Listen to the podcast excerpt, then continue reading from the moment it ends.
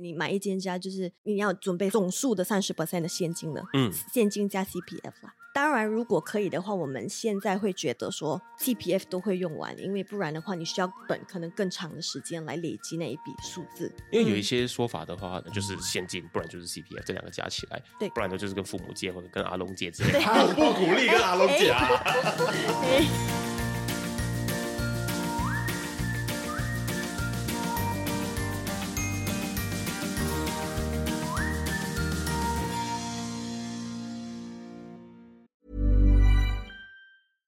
Ready to pop the question? The jewelers at BlueNile.com have got sparkle down to a science with beautiful lab grown diamonds worthy of your most brilliant moments. Their lab grown diamonds are independently graded and guaranteed identical to natural diamonds, and they're ready to ship to your door. Go to BlueNile.com and use promo code LISTEN to get $50 off your purchase of $500 or more. That's code LISTEN at BlueNile.com for $50 off. BlueNile.com code LISTEN. 可以讲关一下，就是新加坡如果申请一个家，它的顺序是什么？然后它有什么 grant 是可以 look out for 的 PR 是完全没有 run，？So sad，完全没有啊，完全没有 grant。就有些人以为有那个呃 Singapore Citizen Top Up Grant，but 那个只有 Singaporean 跟 PR couple 才有。如果是两个 PR 的啊，话是没有 grant 的，就今天这一对买房的夫妻里面有其中一个是新加坡人的条件下，就是其中一个然后之后那个也换成新加坡人才有 run，才有那个 double grant。把阿大的那 pr 是都没有 grant 的也要等到第二个。convert 那如果第二个不 convert 就没有就就不会有。哦哦那个的话就是新加坡 citizen 有拿 grant 哦哦就是半个人对所以半个 family 啊他其实就跟新加坡 citizen family 拿的 grant 一样吧你要减掉一个一万块啦嗯减掉一个一万块啊，完整的 amount 会是多少钱？这啊、呃根据你的收入啦，说本嗯身如果说是一对新加坡夫妻来买一间房，嗯，他们基本上会拿到 family grant，说现在目前是八万块。八万块然。后如果说住靠近他们的父母，或者和父母一起住，就有两万到三万之间。如果是住靠近四嗯公里以内，就是两万啊；如果一起就是三万。然后根据他们的薪水也是，就有额外的 grant，就是到八万以内，从从零开始到八万。所以两万到三万是 additional 先给你，然后剩下再来根据你的收入来评估，可以对 grant 你到多少钱。对，所以基本上最少会有八万啊，因为那个是 family grant，只要你 fulfill 那个 criteria，你就会有。然后过后是根据有没有跟父母住，还有你的薪水。嗯，像我们刚刚说到的话，如果只有一方是新加坡人，他就会从嗯这个 grant 里面先扣掉一万块。对，只扣掉一万块其实还可以，因为他砍一半。我只有一个新加坡人，但是他却少你一万块而已，好像听起来是很不错的 deal。不错啦，不错啦，好过没有啦。那也就是说，我如果结婚了之后拿了 grant 之后买了房子之后，我们再把可能另外一个原本是 PR 的那个老公或老婆 convert 成 Singaporean 之后，嗯，他就有办法多拿到这一万块吗？还是怎么运作的？这个的话之后就有那个 Singapore Citizen Top Up Grant。嗯，嗯，可以去申请哦。啊会叫做 top up？是因为你之后要重新补回来这样子。对嗯不过 disclaimer 啦，因为我讲的八万块其实就是 for 两房到四房以内，嗯如果你买更大的就其实比较少，嗯就没有到八万那么多 for the basic 的。大概会到多少钱？如果你买五房或以上的话，新加坡公民是五万块。五房以上到新加坡，哦新加坡公民是五少很多欸万块。那根据你们去判断它为什么它会这样子设计？嗯，就很简单的，你买大间的家，你就没有那么缺钱。啊，对对对对，一定大概是这么是是简单来说，大概就是这样啦。那他有没有就是，如果你跟父母住在一起的话，就会多一笔的那个 grant 嘛？嗯那如果你在购买的时候，你是不是有一些特别设计的一些 grant 啊，或者是一些不一样的补助给你们买了新房子是打算跟父母住在一起，有办法申请这种事情吗？还是它是一个完全不一样的东西？OK，说、有几个 categories 的对对 grant 就是 family grant 是其中一个，然后那个是 proximity grant，就是 proximity grant 它有两个，一个就是跟家人住在一起，versus 就是你买家的时候你需要放谁是 owner，谁是 occupier 嘛，嗯所以父母的名字需要在里面。嗯嗯那如果是靠近父母那个是需要在四公里以内，就是他们也是会放 parents 的 HDB 的地址在 when 你 apply 的时候，所以你一定要在它的哦四公里的 radius 里面。嗯，然后在接下来的五年，其实你的父母也不能搬家啦，就他就算哦搬家，也要在那四公里以内来搬。对，就是是要确保如果他搬 走之后，这一笔钱会发生什么事情？啊，你要退还回去，是政府会跟你拿回，啊还要还我，还我啊，钱拿回哇，痛。痛痛痛痛 还要！加利息。利息是怎么计算的？所以其实的话，grant 他他们不是直接给你 cash，他就是当做他把这个 grant 的钱放进你的 CPF account 里面。哦，OK，啊所以你只要买家，只要动用到你的 CPF OA 的话，每一年你都要给那个 accrued interest 嘛。呃 accumulated interest 那个也是很多嗯人会 miss out 掉的。嗯所以那个 grant 它是的确给你了，可是 in CPF 的方式。所以如果我每啊一年是 two point five percent compound interest 来的，哦，OK，你要对还掉那一个，还痛哎，对，很痛的，很痛的，对对对对对对，尤其是就蛮大笔的，是蛮这样的话大笔的。就就你一开始要规做规划的时候，你要先想好这件事情嘛。可能你就是是你一劳永逸的不要买在父母附近，不然就如果真的要这么做的话，你们就要规划好了。对对，嗯其实我觉得很多人应该就是 leverage on 这些关，就是做靠近父母可以的话，我觉得政府给你钱，你不用吗？不香吗？对对不对？这样也是比较好啊。For PR 的话，它只是能买 resale，对不对 resale 只能买 resale，是完全不能买 BTO 的。嗯刚刚我们说了，可能新加坡 mainly 的家就是呃 HDB BTO、HDB 呃 resale，then Yeah，HDB EC 跟 private 嘛。嗯 So for 所以有 PR 的话，就是 BTO 是不能买的，EC 是不能买的。resale 的话，也需要两方面都是三年 and above 的 PR 才能买，也就是说，我没有办法刚 convert PR，然后三个月我就可以去买房子。不能。说比如说，可能男朋友十年，呃，女朋友刚刚拿到也不行，一定要等女朋友满三年才能一它起去就是会直接被标签为 not eligible。对 not eligible。对好，刚跟呃海外的听众朋友或者是在新加坡可是不熟悉这些术语的听众朋友解释一下，就是 HDB 就是指新加坡的那个政府所建造的公宅，台湾叫公宅或者叫政府的主屋。对，那 BTO 的意思是 build to order，它就是一个预定的一个方式，你可能先签字，然后呢登记你的名字，它就会开始盖。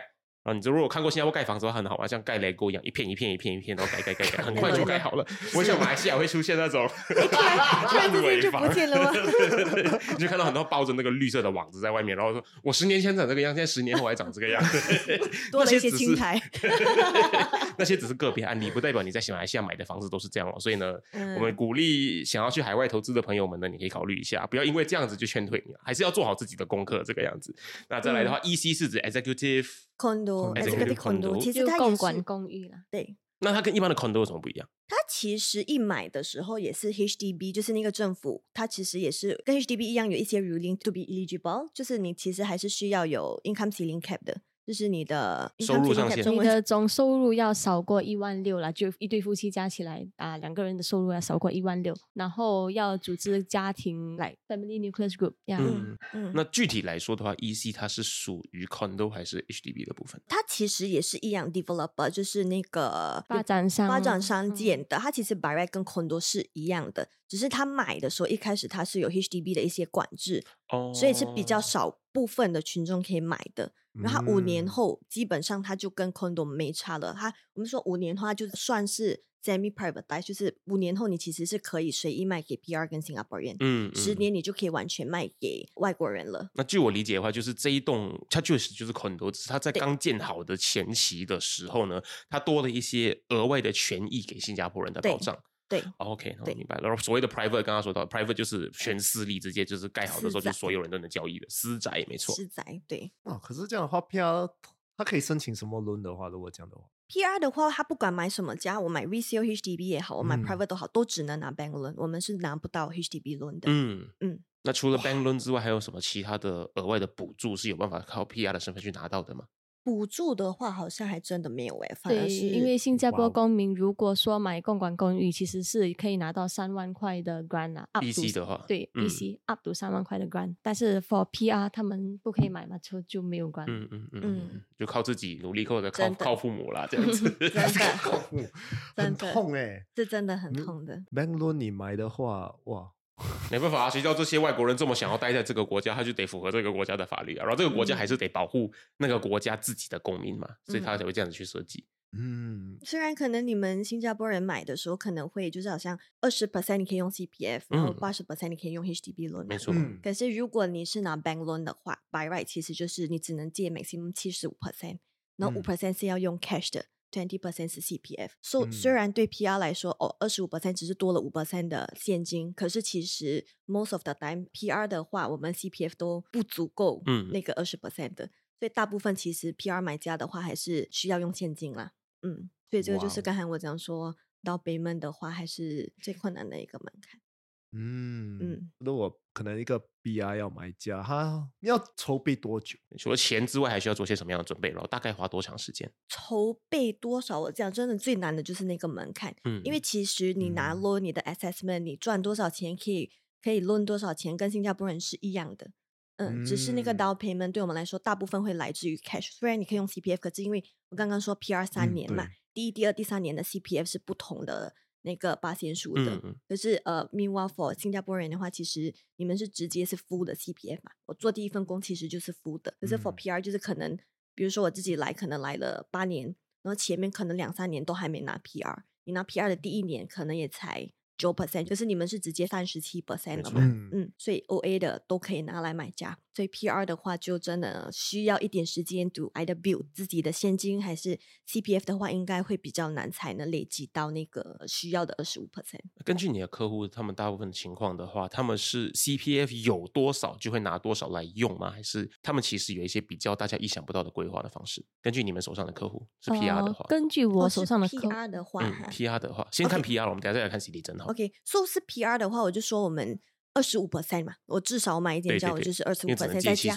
对，而且再加上额外印花税的话，其实差不多三十 percent 的。嗯就是你买一间家，就是你要准备总数的三十 percent 的现金了，嗯现金加 CPF 啦。当然，如果可以的话，我们现在会觉得说 CPF 都会用完，因为不然的话，你需要等可能更长的时间来累积那一笔数字。对我通常 serve 到的 client 都是把 CPF 清空的啦，嗯 PR 嗯方面。因为有一嗯些说法的话，这是否 PR 的部分嘛？嗯那大概是这样子的一些资讯呢，就是嗯现金，不然就是 CPF，这两个加起来，对不然呢就是跟父母借或者跟阿龙借之类的。不鼓励跟阿龙借啊。嘿 对对对对对。那个要 clear 那个第 一对个对对没错没错。那那是 citizen 的部分呢？因为有一派说法是说，他们其实不鼓励像 Chris 啊，他们可能啊也就是说，就是你在买房子的时候，其实不鼓励把你的 CPF 清空。然后呢，你们有些客户也是这样想的嘛？然后又是为什么？OK，呃，现在的话，其实是因为它的银行利息比较高啦，所以用不用 CPF 啊、其实真的是个人啊。嗯不过之前的当利息比较低的时候，因为 CBF 本身给的利息是差不多二点五到三点五之间、嗯 d e p e n d i n g on 你 OA 里面有多少啦。对，然后个人的话是，如果你把钱放在 CBF 里面，是政府给你那个利息嘛。但是如果说你拿去买房子，你之后把房子卖了过后，你还要退回那个 CBF，就等于是你自己给你自己利息，就你会少了那一个政府给的部分。好几年的 two point five 对 percent 累积起来的数额。嗯，所以虽然你看 two point five percent 吧，如果你真的做下来算的话，它的差距是 five percent 的差别。对，因为它是复利的 two point five percent，而不是单利的 two point five percent 嗯而已，。其实蛮多哦呢，他们就觉得哦，我我不喜欢拿 loan，我我喜欢 debt free。把很多时候他们就发现，他们卖的时候，诶，原来一笔钱就进去 CPF 里面了。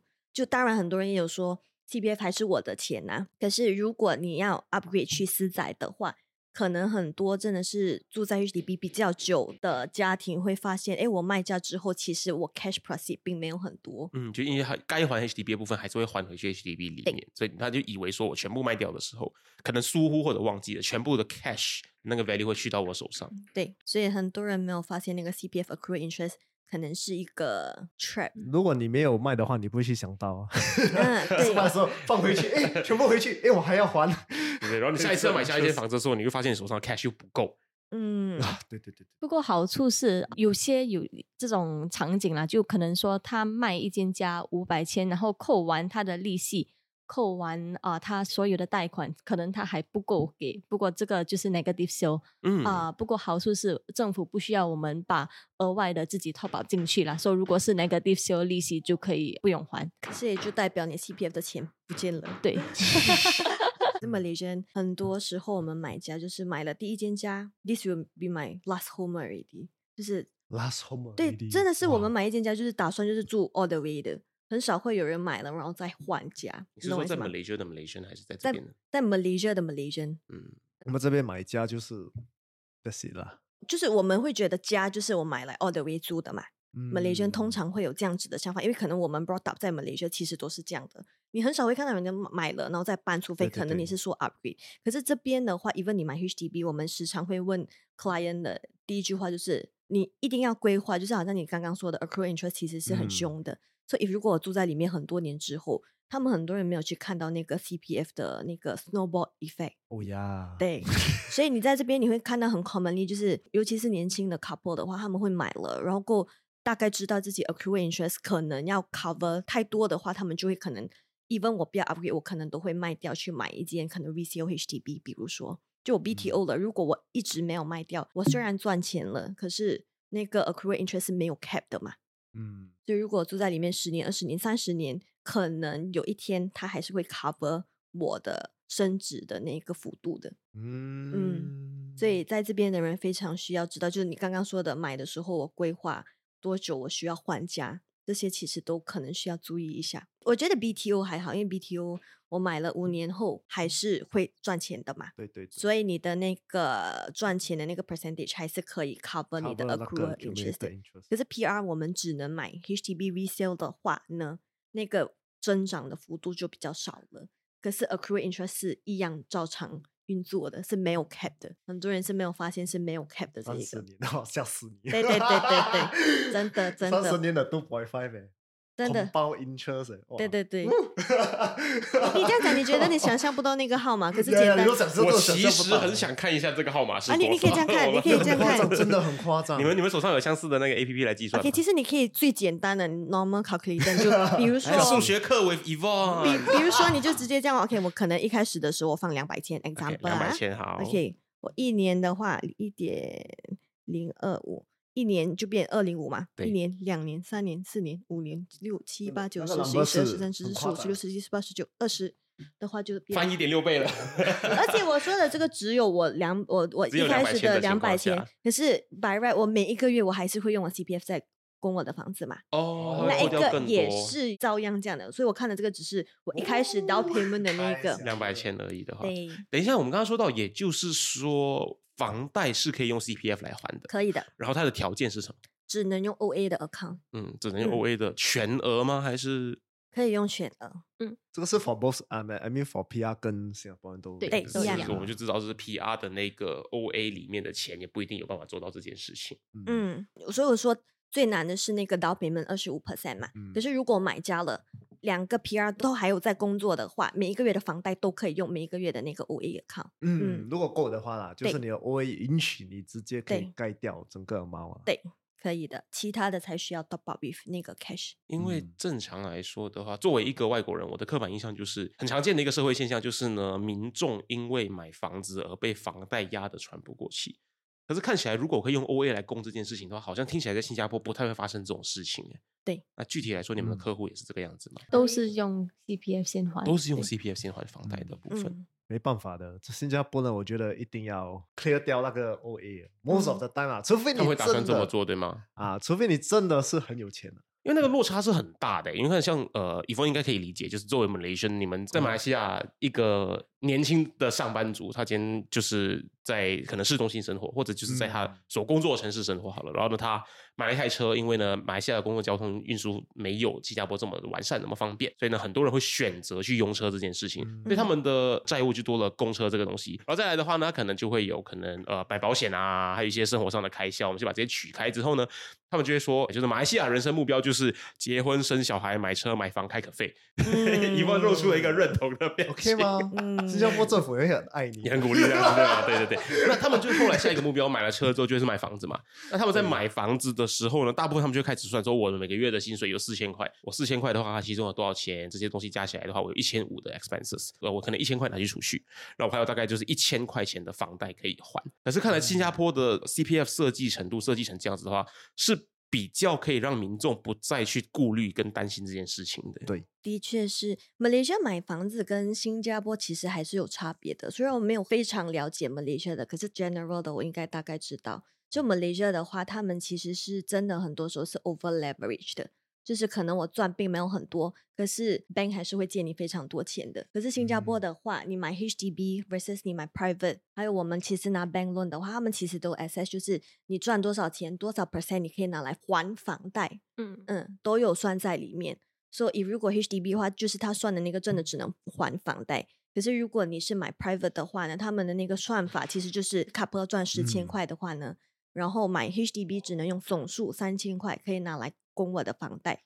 可是如果我是买 private 的话呢，我五千五是可以拿来车贷、房贷所有加在一起，不能超过五十五 percent 这样，五千五啦，嗯，所以他们都有算好。所以 Malaysia 的话，你会看到，比如说可能 COVID 的时候，很多人可能 over leverage 需要把房子卖掉，需要把车卖掉。可是你在新加坡反而是很少看到这样的情况的，因为 bank 借你这笔钱的时候，他们都已经预算好了这一个部分了就。新加坡的评估是相对的实际，对它比较符合就是你真正的消费能力跟你真正还不还得起这笔钱这样子。对因为他们不希望他们的人民被房贷压得很辛苦啊，甚至是还不起钱这样子。嗯，因为 HDB 他们原本设计出来的目的是让每个人头顶上都有一个小的。对让每个人都有房子住。以上节目正在等待 CPF 跟 HDB 赞助播出。希望啊，希望。可是我们讲到 private 的话，你有没有 handle 一些 private 的 client？他们应该是会不会有什么钱的问题？应该没有吧？OK，so、就很多人可能 even Singaporean 我觉得也是 apply 的，就是可能就是跟从小在 HDB 长大嘛，就觉得诶，其实 HDB 就是我应该买的第一间家。嗯，嗯，可是我反而有密过一些 PR 的的 buyer，就是诶，他们其实也不知道他们原来可以买 private 的。嗯对，所以其实可以真的是今天不要想我要买什么，就真的是坐下来看，哎，我其实可以买什么。嗯就是如果我买 HDB 的话，我大概可以拿多少的 loan？我拿 private 的话，我可以拿多少的 loan？我觉得这个其实还是蛮重要的一个环节。但是其实真的很多人没有做这个东西的，他们就直接哦，我是时候买家了，我应该买 HDB 了，我就直接去 HDB website，之前叫 HLE 啦。现在就叫做 HFE，很多人就直接 jump into the conclusion，就是我要买 HDB。可是 for 嗯 PR 的话呢，我觉得还是可能，如果你 squeeze 一点可以买 private 的话，我觉得还是 OK 的，因为可能之后你在这边五年后、十年后你会 apply citizen 嘛，嗯，所以你 citizen citizen 之后你再回来，你还可以买 BTO，你还可以买 EC 的。可是如果两个 PR 的话，你是完全不能买，你的唯一的选择就只有 HDB resale。所以我觉得真的可能还是要坐下来去想一下，我现在 at the moment 我是有什么 option 的，嗯，然后每一个的好处坏处是什么，都应该要了解一遍比较好。我觉得，我想听一听，就是作为房屋经纪的，通常今天假设有一个客户，就假设是我跟 Alan 好了，嗯我跟 Alan 是一对 couple 啊，好不好？我当女的，哦我当女的，好吗 OK，好 OK，换人我做，对对对。然后我们一对 couple，然后我们就来到找两位。嗯其中一个房仲来嗯评估我们现在的这个经济水平、收入能力，然后我们会想要买房子。嗯那如果我们我们两个都是 PR，嗯然后呢，你们通常整个评估的那个过程跟流程会是怎么样？你们先看些什么东西，然后索索取些什么样的资讯？啊、我起初是会看他们手上有多少现金能够放入房子中啦。说嗯如果说本身啊、呃没有很多的 like cash on hand 啊，啊我是不会建议 private 啦，因为我是觉得要根据他们的消费水平来嗯给他们建议，说这是最基本的 assessment、嗯对。那怎么样的一个数字你们会建议他们可以考虑 private，而不用完全看 HDB 呢？OK，那又要看他们有没有孩子啊。如果说有孩子，肯定是需要比较大的空间。然后，如果说是没有孩子的话，基本上有两百五十到三百千之间，我会教他们去 go for private 啦。的 cash 吗？呃，cash 跟 CPF 两百五十哦，就是哦 down payment 两百啊五十，加起来两百五十到三百对千之间。有那个数额，其实就可以考虑 private 了啦。像你刚刚说到，呃，有孩子的话会需要比较大的空间，可是就我们所知道，private 的空间现在好像都比 HDB 还要小，是吗？对对对，所以啊你刚刚说要考虑有没有孩子，是让他们啊去考虑说，如果你钱够多，可是你需啊要更大的空间你就去租，就去 resale 啊，嗯对，因为 OK，这比较适合他们目前的状况啊。嗯嗯嗯嗯。那除了他们手上的这个 down payment 的现金之外，还有什么东西评估吗？是收入吗？还是啊收入那如果是看收入的话，因为它会牵扯到房贷跟利息的部分嘛，嗯你们会怎么去计算？就收入本身，在买房子之前，如果说是要买 HDB，就要做那个呃 HFE 啦。嗯嗯然后如果说要买 private 之前，就要跟银行做一个 IPA，也就是 in principle approval 来看你能够贷多少。然后啊、从那边的话，我们就可以大概看他们啊、能够买怎么样的房子，然后就这个房子能不能符合他们所要的需求啦。如果说可以，我们就可以往那个方向去看。对，如果说本身可以贷到可能啊八百千左右。然后 for a private 啦，他们可以贷八百千，然后手上有基本的现金，其实是可以考虑来一个 entry level 的 resale private 了。嗯，那这样的情况下，你会建议他们去 private，而不继续考虑 HDB 的那个主要的推荐跟原因是什么？OK，我会推荐他们先去考虑 private，如果有能力的话，因为本身 private 价钱涨得比较快，而且他们啊、就哦没有这么多条规要 follow。因为对对对如果买 private 的话，其实三年后他们是能够转卖的，就不需要付任何的 seller stamp duty 卖家印花税啦。但是如果说他们啊、买主屋的话，可能五年后他们才可以买，就啊、这些都是对他们的房产计划有很大的差别啦。这就是以以后准备要把它卖掉或者升值来换回更多的这个价值的话，以这个作为考量。因为像以峰早前有跟我们分享到说，就是相比新加坡人或者在嗯新加坡交易房屋的状况，马来西亚人他们以在马来西亚买房子的那个想法就会是，我买了这间房子，它就是以我的 happily ever after 的那个地方，我就是考虑以这个东西住在这边，住到嗯老，住到传给我儿子，我儿子传给我孙子，这个是主宅这样的一个概念。嗯可是新加坡反而不是这样子一个观念。对啊你们有没有观嗯察到是为什么？为什么？就是我刚刚说的那个 accrued interest，其实应该是一个最大的因素了。而且你有说了，就是过程中可能 Malaysia 很多买家的话，其实都是 freehold 嘛，所以我不怕这个家会会贬哦，值的。对对对对，f 后有可能可是 unblock 我的房子会整栋被推掉这样。对对，可是新加坡的话，因为地非常的小，政府其实规划其实都跟 Malaysia 非常的不一样的，对所以需要拿掉的一个想法就是，我买了这间家，可能大部分的情况下都不会是我最后一间家，所以可能都是，比如说，可能我现在我的状况，我真的只能买两房，比如说两房之后，我之后有了孩子，我可能还会再换的。我觉得这个是非嗯常需要去调整的一个心态，因为就是政府的一些规划都真的非常的不一样的。然后刚刚 Christine 有说的那个就是什么房子比较会升值之类这样的东西，很多人真的不知道，他们其实可以买 private 的，而且他们也不知道我为什么那么要快去买 private。我遇到的很多 PR 的 buyer 的话，他们可能都会觉得说，哦，我可以买 HDB，我先买 HDB，我之后再 upgrade。把很多嗯情况下，他们就发现其实是越来越难买 private 的，因为 private 的那个增长幅度会比 HDB 的快嘛，所以嗯很多人可能会觉得说，我之后再 upgrade，但是当可能五年后、十年后，你已经有孩子了，你的 commitment 比较高了，你的年龄比较大了，你借的 loan 也会不一样了。嗯，所以的 moment 他们要 upgrade 的时候，他们就发现，哎，其实是更难的。门槛变高了。对，就你听到很多嗯 complain 就是，哎，我买不到 private。可然后说以文就跳出来说：“ 啊，你看我当初跟你讲叫你买 private，你不买，现在买 HDB 啊，看现在这样买不起了哈。这样也没有，我是觉得也没有说什么时候我应该买 HDB，什么时候我应该买 private。我觉得、嗯就是可能你现在要买的时候，我觉得是非常重要去做那个预算，先做就是先看我现在所有可以有的 option 是什么。嗯，就是你要清楚知道自己还有这些 option，它大主要大家不知道的嗯是这些事情。对对，我真的是遇到很多就是，诶，我是要买 HDB，你能跟我说 private 为什么？所以或者是你为什么直接要我买 private？他们可能就觉得这是因为 private 你赚比较多，但是其实并不是这样子的状况。嗯我们反而其实是带一个 buyer 去买 private 的话，我们其实是比较难拿 commission 的。这个是、哦，OK 真的 OK，那说真说看的，这个是？很多人不知道的，就是因为 HDB 的话是说 standard 的话啦，seller 会给 agent two percent，嗯差不多是这样。buyer 的话也是会给 agent one percent。嗯哼，那当然，你其实可以选择自己去买，但是你是只限于 HDB 吗？只限于 HDB。对，可是 private 的话呢，我真的是有试过带我的 PR 的朋友去买家买 private，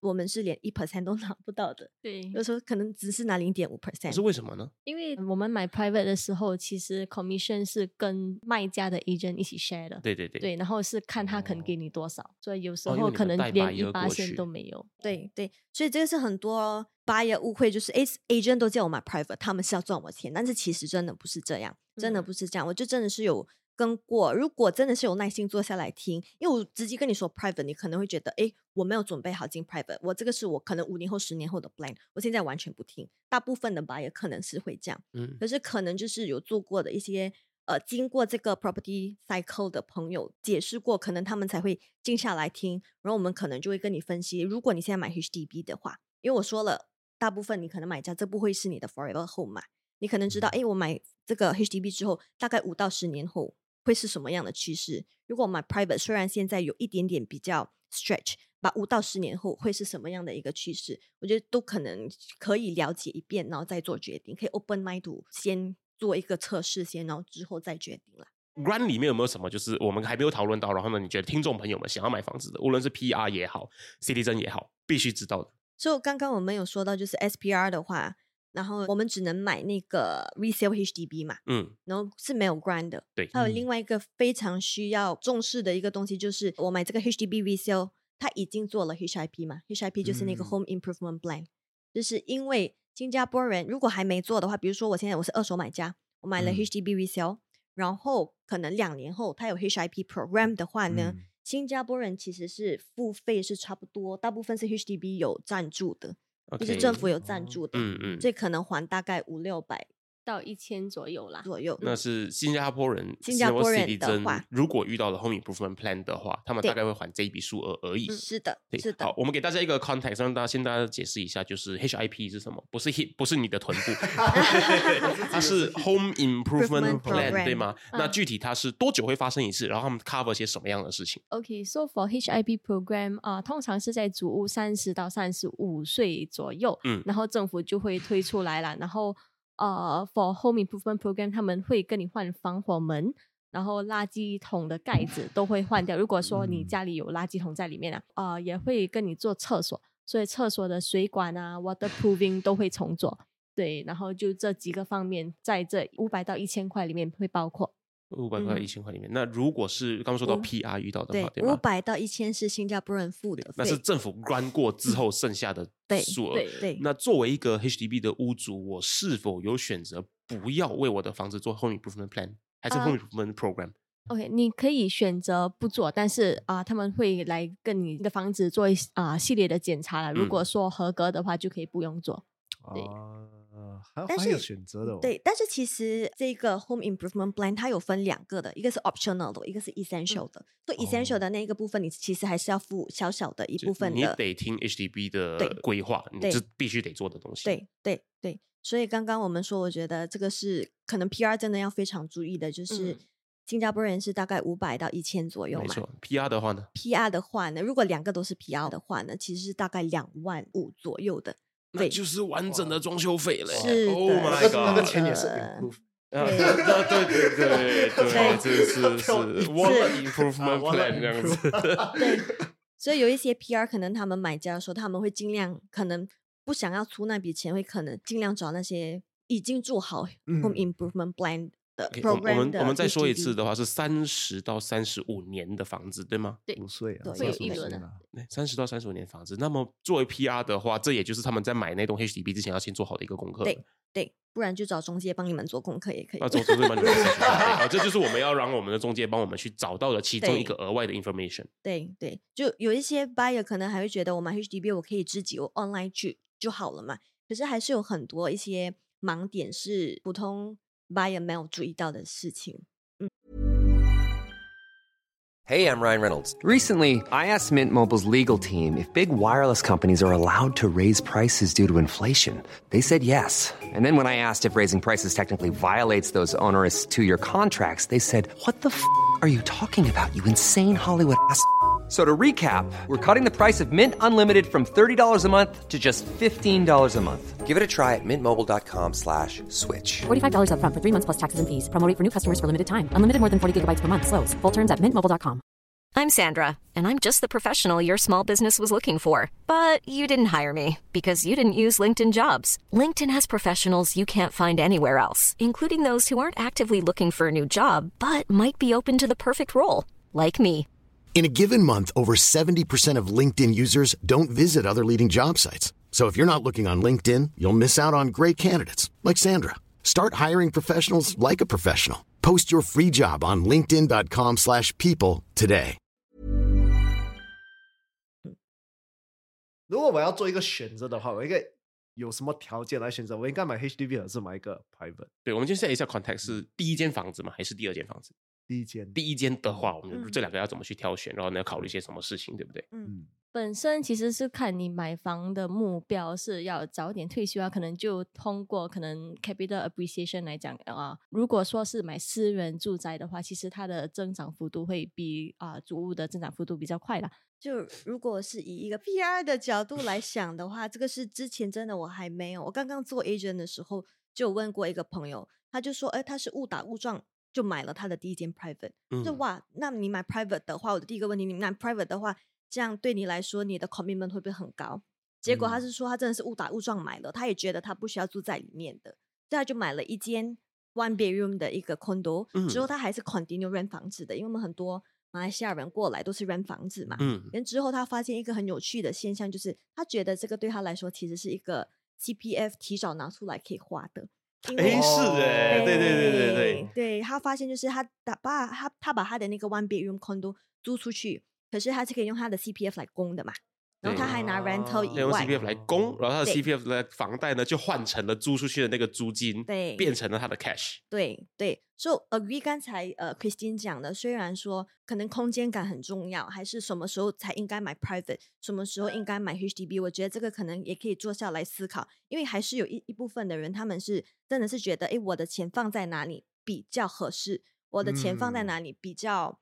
不会不见掉，就是也不是说我买 HDB 我就会亏钱，只是我是说 PR 的话，我们是不能买那个 BTO 的嘛，我们嗯只能买 resale，所以 resale 的增长幅度的确是比较慢的，嗯，它可嗯能它的价格会比较 stagnant 的，对吗？嗯所以嗯虽然 for 很多新加坡人，可能我就是第一间家我们都会买 BTO，然后 go upgrade 去 EC，然后 upgrade 去 private 嘛，是一个很 normal 的一个 pathway for 很多新加坡人。可是 PR 这些都是我们 BTO 跟 EC 我们都买不了比较困难的对，是比较困难的一件事情。而且比如说我们买 HDB resale 的话，有一些可能 PR 他们还没有确定我一定会待在这边，一直到以后嘛。嗯，就比如说，嗯如果我本身买了一间 HDB resale 的话，我打算回去 Malaysia 的话呢，我的我的 HDB 是不能留住的，只要我的 PR 的 status 没有了，我是不能 hold HDB 的。可是嗯如果我买的话是 private 的话呢，我 anytime 我要离开新加坡，我的 PR 没有 renew，我的家还是我的家，我还是可以 continue。呃，either 卖掉或者是收租金 all the way 都可以的。你回去 Malaysia 那个 rental 其实可能就是你的一个 passive income 了。嗯，你毕竟嗯新币换三倍嘛，对 对不对？而且就刚刚 Christine 也是有说，我的增长幅度 for private 是比较稳定，也比较多的呀。所以我觉得其实也没有说我应该买什么家，就是可能也是需要知道 buyer 他们想要买家的需求是什么。可能有嗯些真的是我只需要住，然后我们可能这一两年有遇到很多的问题，就是呃 rental 越来越贵，我应该 continue rent 吗？还是我应该买？没错嗯，，很多人其实是这样的，所以我真的是有遇过的，就是他先买 private，他不要住进去，因为他觉得 commitment 真的比较高，费用真的比较高。可是他买了租出去赚了那个 rental 之后，他用那个钱来租一个 HDB 比较大的也是 OK 的。对 PR 来说，这个其实蛮友善的，就是是一个可以推荐的一个方对式。一个推荐的方式。可能有些人会觉得，哎，我都没有必要买家，为什么我要那么快买？可是刚刚 Christine 有说嘛，private 的话它是越来越贵的，所以如果当下我可以买的话，我买了之后，我觉得可能太 stress，还是我可能要回去 Malaysia，我 anytime 我随时想要卖掉，其实是跟 Malaysia 很不一样，是 Malaysia 我卖很容易。我买非常容易，可是我要转卖是非常难的。不一定有那个市对，场没有。那个市场，因为真的太多 supply 了。就是面往新加坡的话，只要我今天我可以买，我做好我的 assessment，我懂，我可以供，我懂，一定可以 rent 出去。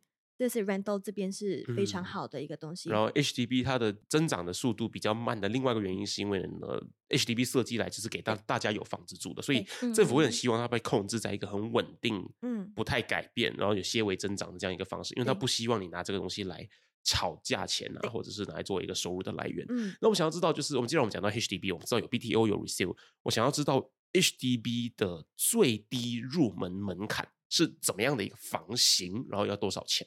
最低的入门门槛，其实你两百多千买得到一个两房式，但是是那种很旧很旧的两房式。嗯嗯类似对王波那种，哦就是穿堂两间房间，然后就厨房的那一种。呃，两房式就只有一间哦，房，只有一间房间，对对对对对。大家搞清楚哦，对，听众朋友搞清楚，只要啊新加坡说的两房式是包括一个房间一个厅，叫做两嗯个房，所以所谓的三房式是 two bedroom，四房式是 three bedroom 这样子，对，就是很多还是区别 room 哦。五房式还是 three bedroom 没错，只是它有两个厅。对对，那两房式是怎么样的一个格局？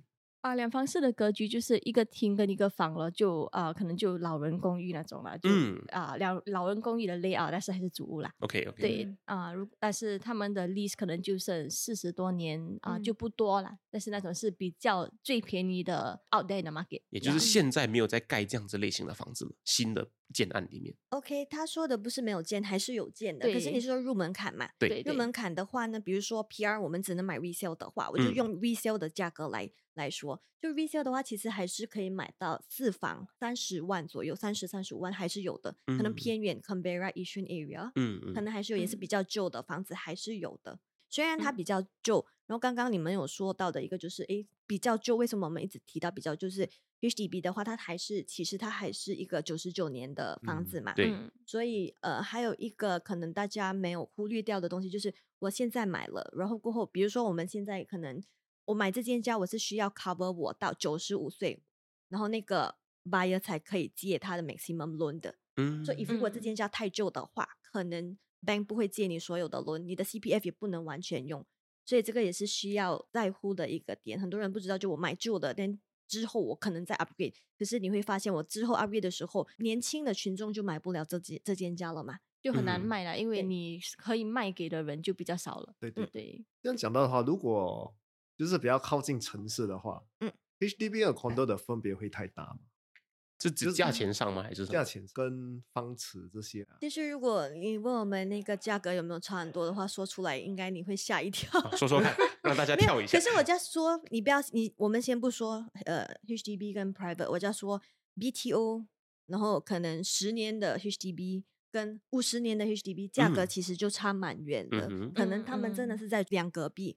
比如说嗯一个十年的 HDB 可能五房大概也要，五百多千吧。如果你是五人这个地带这种比较偏远的啦，把如果我是说全新刚刚福利 MOB 的话，它可能就不是五十万了，它可能就是七八十万。对 MOP 是指呃，哦五，minimum occupation 就是 period，你哦，已经过了五年了，可以卖掉的那个价值。新就是可以说就是 PR 最新可以买的价，嗯嗯，所以单单这样，其实你看那个 remaining list，它的价格其实就差蛮远的。我说的就是我们刚刚说，可能比如说 specific 一个地区，可能比如说 Boon King 五年 MOP 的价可能是八十九十万，然后可能十年的可能是五十六十万，那是接近迷恋的一个价钱。对对对对对，然后可能再说它可能是一个四十年的 HDB 的话它，can be like 可能三十四十万。嗯，对，那相比那个八十九十万的，其实就是三分之一了。对，虽然我是说它可能真的是就在左边、右边、隔嗯壁这样子的话，它那个屋龄就其实对，价格其实就蛮远的。所以如果你真的是要说 private 的话，你突然间这样 compare，你就会觉得，因为我不能说来我拿这个五年跟那个新的来比较嘛。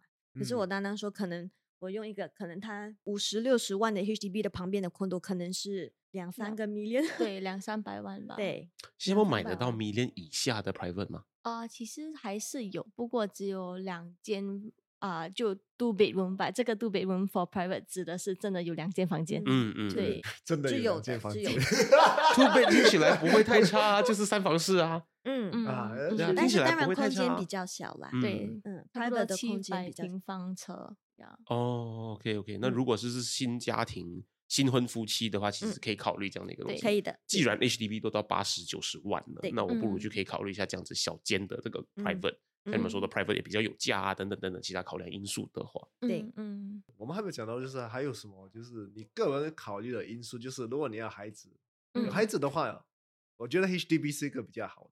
嗯。嗯，对，啊，condo 就空间大了。空间还是比较重要。可嗯。是嗯。我也是有遇过，就是 Malaysia PR，他就说，哎，我们刚来前面几年都已经习惯租房子了。嗯，当然，嗯很多人就是我买家，我就是要住进去嘛，很多人还是会这样。可是如果你你可以撇开这个呃心理上的，对心理上的话，就是可能有些人会觉得，因为我们过来就是挣钱，那我的钱有没有在帮我挣 continue 钱挣钱，也是另嗯。外一个可以考量的事情。嗯那当然，嗯你是说我一定要有那个我自己的 sense of ownership 的话，这样当然 HDB 你直接买是比较更合适的，因为空间感比较大。嗯，有生孩子也是可以满足你的需求的。但是要记得的就是，可能 HDB 的话，你可能之后要 upgrade 可能会更难，嗯就一嗯些这些你需要考量过的东西啦。嗯，这样这样，如果是 HDB 的环境跟 condo 的环境差别会很大吗？啊、这个我来说吧，因为嗯本身其实我父母去年刚刚从 HDB 搬到一间私人的 resale private 啦，然后呃环境方面其实感觉就差不多类似啦。差不多，对，差不多啊，只是可能啊、因为你有泳池啊，有 tennis court，这在家里楼下，你就嗯能够呃很好的去利用这些设施。但是，嗯，我会感觉其实外面的设施可能吃的啊就会比较远，就嗯对主屋楼下就你随时走下去楼下，可能五分钟就到，可能这个 condo 的啊话你要走十分钟、十五分钟才到啦。嗯对，，这是我发现最大的差别。住的话，其实还就每个月你可能住 HDB，你要还杂费啊，啊、本身差不多六十一个月，差不多六十块。然后 for 一个 condo 的话，你要还 maintenance 就差不多三百到四百左右啦。对对但是还有很多的考量啊，你不能就一个比一个嘛。嗯，就如果说你住 HDB，你有开车，本身你每个月还要还 season parking，对所以加嗯到来，如果你有开车，其实是两个比起来都算差不多一样的。嗯嗯嗯，对，也就是说，现在只要在新加坡买 private 的话呢，大部分你已经包了可能一台车的停车位吗？嗯，通对常，通常是有至少一一个车位，可能你的管理费也包在里面的这个样子。差不多。还有设施啊，像刚刚说到泳池啊、tennis court 啊，可能健身房啊，这些嗯都是你在付的一个 maintenance 咯。嗯对嗯，，但是大家要知道，就是有些 private 是不一定有这些设施的，对对，大家要注意这个事情。如果你有考虑这个东西作为那个的话，嗯可能每天那些比较少了，那、希望如此，你知道吗？可能啦。我们想要知道就是呢，像我们知道，呃，新婚夫妻他们在结婚之前，可能就可以先去排队排 BTO 或者嗯是 resale 啊。我想要知道就是个别不同类型的房屋，他们买卖的那个过程，从一开始想到我要买，我去 approach 一个 agent，、嗯到后来交房子、交钥匙，中间这个过程究竟是怎么样子的？谁能够帮我 break down 一下？OK 啊、我先来说 HDB 吧。嗯 So 啊、买 HDB 之前啊、不管你有没有用房屋经纪啊，流程都差不多一样的。当然，for HDB 你要买的时候，你先去 apply 一个 HFE，也就是你的 Home Financial 呃 HDB Financial Eligibility。嗯啊、他就通过这个，他会告诉你你能够啊、贷多少钱啊，有多少的 grant。过后当然是如果你有 agent，你就跟你的 agent 一起去找房子，看啊、合不合适什么的。然后找到你心仪的房子过后，你就可以去 make 一个 offer。从你 make offer 到签名那天，也就是说把房子的拥有权转到你名下那天是差不多四个月左右啦。当然，如果说你之前你买的屋主，如果他还需要再住多三个月，因为可能他还没买到他要搬进去的房子，他可能要求一个三个月的 extension，就再加多三个月了。但是正常来说，从你一开始想要买房到你拿名字转到你名下过后，是差不多半年左右。对 for，for 一个 HDB 的话嗯嗯，private 的话时间就会短很多。，OK，嗯，像刚刚 Christine 讲的是 resale 的状况吗？还是 resale 的状况对的状那 BTO 通常的时间有多长？要看你买的在哪一个 stage。如果说你是完全新的 BTO，就它刚刚开放出来给刚 announce 一个建案，对啊、然后可能如果我今年去买的话，它最早建好也可能要二零二六到二零二七年啊。嗯四五年四五年后，嗯对，嗯那买 BTO 他他听说是要用 bid 的，对吗？要抽嗯签这样的一个过程，然后是我们作为买主，我事先先选好我对这一个 estate 有兴趣，我才去 bid 吗？还是它流程又会是怎么样子的？OK，说、啊、政府就每年会开放三次，然嗯。后就他会说这一次有什么 estate 有 BTO，然后你可以去投标，然后你拿到号码过后，你再去选你的房子，但是在你拿到号码的前提下啦，哦，就是拿到号码，等于就是你先拿到了啊、那个资格，啊，对对，然后呢，再来选房子的话，就是选具体哪一个 unit，对，哪一个 unit 了，所以他们就会跟你说有哪一些 available，到你的时候，可能你号码两百号。然后你去到 HDB 还剩哪一些房子，你就可以去选啊。可是通常 BTO 的话，就是他们有的 unit 跟要 apply 的人的那个差距是很多的，嗯所以他们可能比如说你是非常难，你才可以拿到那个 balloting number，然后你去到那边你选房子的时候，你也要做好一个心理准备，就是可能你心仪的高楼层啊，都都可能被前面的人拿拿掉了，嗯对。嗯嗯可，是 BTO 还是大家可以拿的话，大家还是抢着要拿的一个嗯房子啦。对，因为嗯预算上啊、grant 上面啊、贷款上啊，所有东西它都是比起相比 resale 来说来的 friendly 很多的。是的，嗯是的，嗯嗯，那如果这个新婚夫妻好，他们去买 BTO 的话，那就跟房屋经济是没有太直接的关系了，对吗？呃，BTO 的话其实不需要房屋对经济，对对嗯，就因为你买 BTO 的话，通常它其实就像你那种是很 direct 的嘛，直接对我就直接去嗯 HDB 的网站拿了 register 了，然后嗯 balloting，然后就是自己买了，可以完全是可以自己 DIY 的。可是 resale 的话，可能比如说刚刚我们说的屋龄啊，你可不可以拿 maximum loan，这些可能还是需要一个中介帮你算的。嗯，因为还有很多盲点是很多呃 buyer 没有没有发现到的东西。Meanwhile，可能其实 BTO 的话，它就没有太多这么复杂的事情。还有就是碰到人有这种概念，就是他们对 condo 跟 HDB 的看法是，就是就 condo 有个光环，对不对？啊对对对对对，condo 这个人住 condo 有钱宅这样子之类的。你们还有碰到这种？其实我们每次可嗯能房屋中介都会说 asset progression，asset 嗯 progression，、我也不嗯会觉得说我可能从 HDB 去直接去一个 private，这这个嗯当然是一个 upgrade，but then 当然我我们觉得说。比如说，我可能从一个三房我去四房 HDB，还是一个 upgrade，upgrade 来嗯的。说、当然，OK，private、的话，可能一个概念就是，可能大概七八十 percent 的新加坡人都住在 HDB 嘛，只有嗯可能十五到二十 percent 的人是住在 private 的。就可能那个就是，哎，我是少数那个少数的那个光环，对对对对，是那嗯个光环，当然一定会存在。每一个人当然也希望，如果我可以买 private 的话，我也想要买 private。那当然嗯。也不单单只是那个 status，只是嗯。你的钱有没有在刚才我们说的，就是我有没有好好利用我现在拥有的嗯。钱，其实是也是挺重要的。对，嗯嗯，可是为什么你的父母会想换？他们也想要在五十五岁之前，呃，再做一个 upgrade 啦，因为五十五岁之后要把一些钱放在 CPF 里面啊、to hit the basic retirement sum。嗯，对对对。呀，so 想听 Basic Retirement 上的话，可以去收听我们讲的 CPF shooting 还有 CPF Life 的那两集内容。啊，对对，嗯，然后啊、当然是啊、想要通过在他们退休之前，看能不能够通过房产再增加自己的 asset 对，嗯，你们有一个题目就是我把我所有储蓄放在 private 值得吗？嗯嗯，就这个，你们有一个问题是这样嘛？所以我觉得其实这个真的是很多人买 private 的时候都是感觉非常紧张的一件事情，嗯就是一直嗯在想我这样做对吗？我这样做对吗？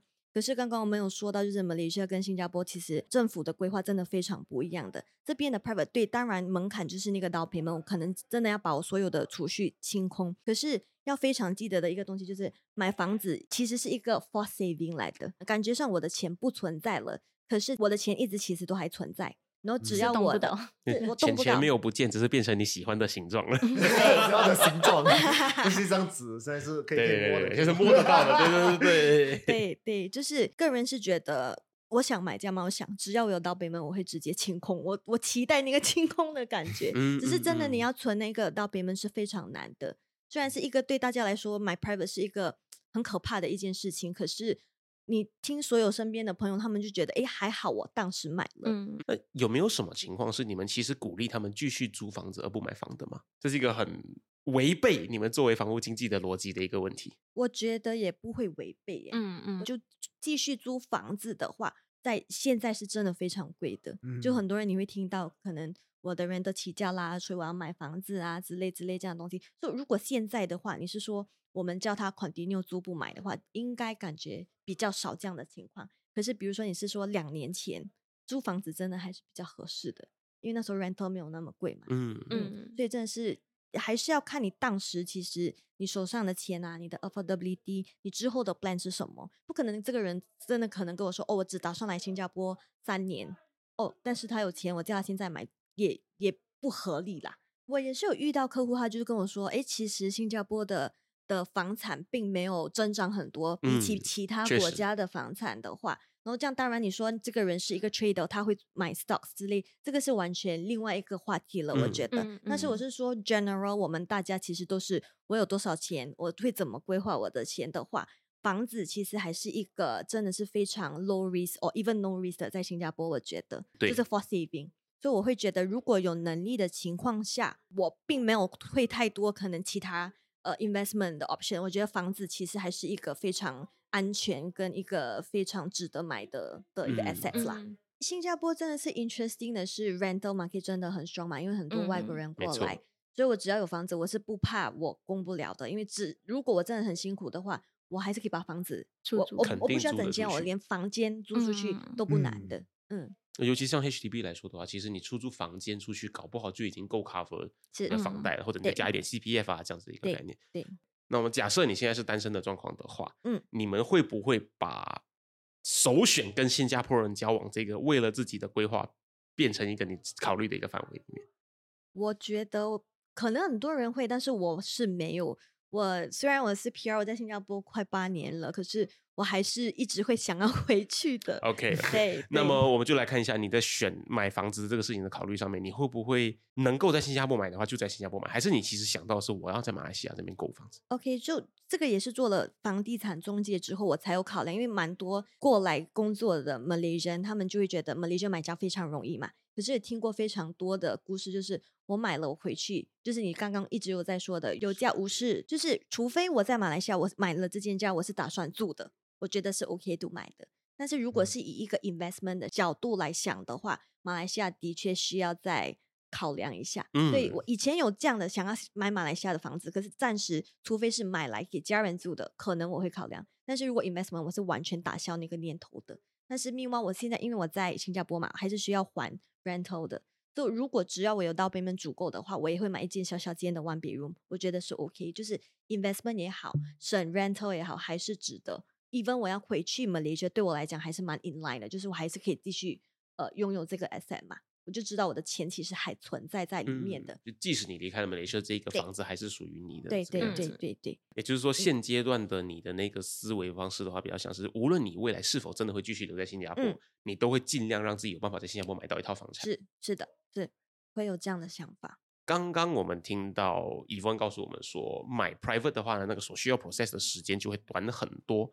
对那买 private 的一个流程大概是怎么样子？能不能跟我们分享一下？其实你买 HDB 的话，最基本的 process 就差不多要四到六个月左右了。嗯，就如果 HDB owner 他们时常都会有遇到一个情况，就是 HDB owner 会 request for extension 嘛，就加到来，可能我今天立刻马上嗯看到我心仪的家，我到搬进去的话，最少是六个月，甚至于到九个月，就是 extension 之后就是九个月我才能搬进去。通常他们是什么情况下会想要 apply for extension？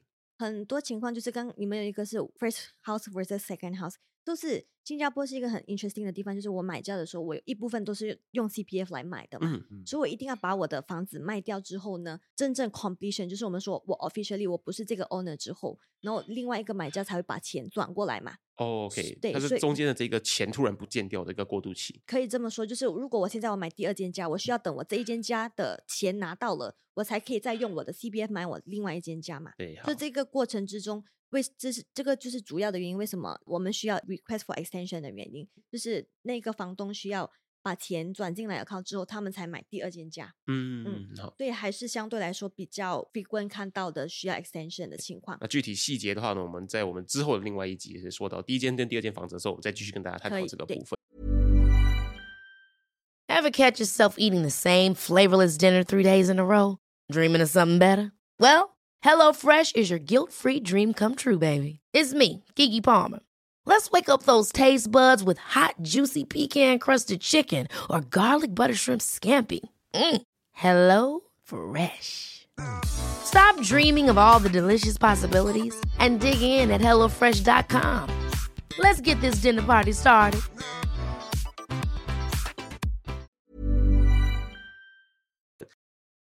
那我们来说回 condo 的那个交易的时间。condo 的话呢，大概的话其实就是买到可能搬进去大概三个月。三到四个月之嗯内你能够搬进去了。嗯对，嗯那我们知道，就是通常房屋经济会出现的那个条件都会是，它是一个已经存在的房子，有人要卖，有人要买这样的一个交易的情况嘛。那 condo 的新建案，像 BTO 就是你去官网跟他买，嗯然后我们知道 condo 有时候会有所谓的 roadshow 啊，会有一个房屋经济来代表这一栋呃建案啊这样子一个过程。嗯嗯那具体是怎么样子的呢？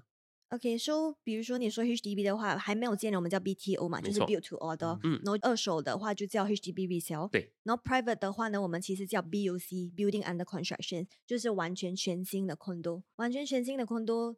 当然，如果可以的话，很多可能 investment 的角度都会想要买 building under construction 的有有。showroom 啊，给你看这样子一个。呃，你买 resale 其实你也可以直接看实体了嘛。可是为什么的话，就是 similar like HDB 的话，我 BTO 之后我拿了钥匙，五年后我可以卖的时候，它还是会有一个升值的空间的。同样的话，for private 其实也会有这样的情况，因为还是蛮多是 HDB upgrade 去买 private 的嘛。可是如果比如说他们有孩子的话，他们不可能可以买一间 private，然后没有地方住，然后过后等三到五年建好，是比较少数讲的。对嗯 for investment 的人，或者是比如说 Malaysian 也好，我现在暂时是 rent 的，他们其实也可以考量，就是买 building under constructions。但是当然，越新的房子也会越来越贵，对，然后它也会越来越小，所以还是给不同的群众看的，就是看哪一个比较适合你。但是当然，你是说完全是 purely for investment 的话，building under construction 还是比较有优势的。就是它在 BUC 的状态跟盖嗯好之后，那个价钱其实会有蛮大一笔落差的。通常大部分的 condo 会，嗯而且现在会比较吃香的原因，就是我们一直都在说 interest rate 很高嘛。嗯，然后如果我直接买一个 resale condo 的话呢，我是整个七十五 percent 的 loan 都是那个我们刚刚说它三到四 percent 的 interest rate 了。可是如果我是买 building under construction 的话，我是没有还整个房贷的。他们有一个东西叫做 progressive payment，嗯就是比如说我他见到我这边，我可能只是 loan 的五 percent，loan 的十 percent，就是慢慢可能在三四年他才会呃付全部的那个 loan。也就是我前期在他还在盖的时候，我就是在还那个它非常盖到多少我就还多少的那个嗯房贷。对对，所以你就不会整个 loan 都 affected by 现在的 high interest rate。哦，可是你可以事先先 chop 好你的房子那个位置，然后呢，慢慢慢慢的累积你的财富。对，可以这么说。然后 condo 跟 HDB 的差别是啊、三年后其实它就算还没建好，你已经可以开始卖了。哦，但是 for HDB 啊、你要等它建好，你拿锁匙再加五年，你才可以开始卖。嗯所以五年 BUC 或是你十年啊对买进手之后的三年，对而不是盖好入住之后的三年。没有，其就它实没，你就算明天要卖都可以。对对对，哦我但是你的明天卖就都可以，只是有 extra 的 stamp duty。对，你要还额外的啊卖家印花税啦。就只要你在你买房的三年内你卖，你都要还卖家印花税，所以大家通常都会等三年之后才卖。嗯，嗯所以所以 condo 其实主要是为了不要被这个卖家印花税烧到的原因，而不是 HDB 它是很明确的规范，你必须入住五年之后。嗯，嗯，五年或十年呢，就最近也有一个新的 PLH model，你要买十年才能卖。嗯，对，新的对，能靠近跟大家聊一下这个 PLH model？OK，so、for PLH model 呃是去年开始的啦，然后它有新的就那种比较受欢迎的地带，政府就说你买了过后入住里面你的 MOP from 之前的五年其实变成十年你才能够转卖啦，嗯而且 for 这个 PLH model 那些要买你房子的人，他们也是有一定的 income ceiling to hit。So before that，他们的 income ceiling 啊、你买 resale 其实是没有 income ceiling 的，除非你要拿 HDB 贷款。但嗯是现在呢，啊，买 PLH model 的 resale，你还是要啊 hit 一个 income ceiling。PLH 其实就是 prime location 啦，啊大 prime location houses 的解的话所以它是根据地点跟根据那一栋房产去规划的。就整个 video project，就如果它 classify under PLH model，就每一间家都是有这个啊，十年的，对对十年的 MOP，而且还好像还有一些是，呃，它有一个条例，就是如果你赚 certain percent 的话，你需要把你赚的那一笔其中的 percentage 还给 HDB 的。因为他们他们预料不到它其实会涨到什么程度，对它多了嗯一个这样的一个门槛来保障那个东西。对对，就像你这样说，HDB 其实它的 deadline 其实就是每个人的头上都有一间家嘛，Not everyone can fly，那个是 Asia 的啦就，Not everyone have a house to stay 这样的一个呀呀概念。呀呀呀！所以他们尽量一直就不让大家 abuse 这一个 HDB 嗯的，不要你去炒房啊。affordability 可以快要是他们的 number one priority 的这样的一个概念。那我们这一期就到这边喽。好，最后我们再一次谢谢 Yvonne 还有 Christine 到我们节目上来跟我们分享 HDB 跟 condo 的差异。那我们休息一下。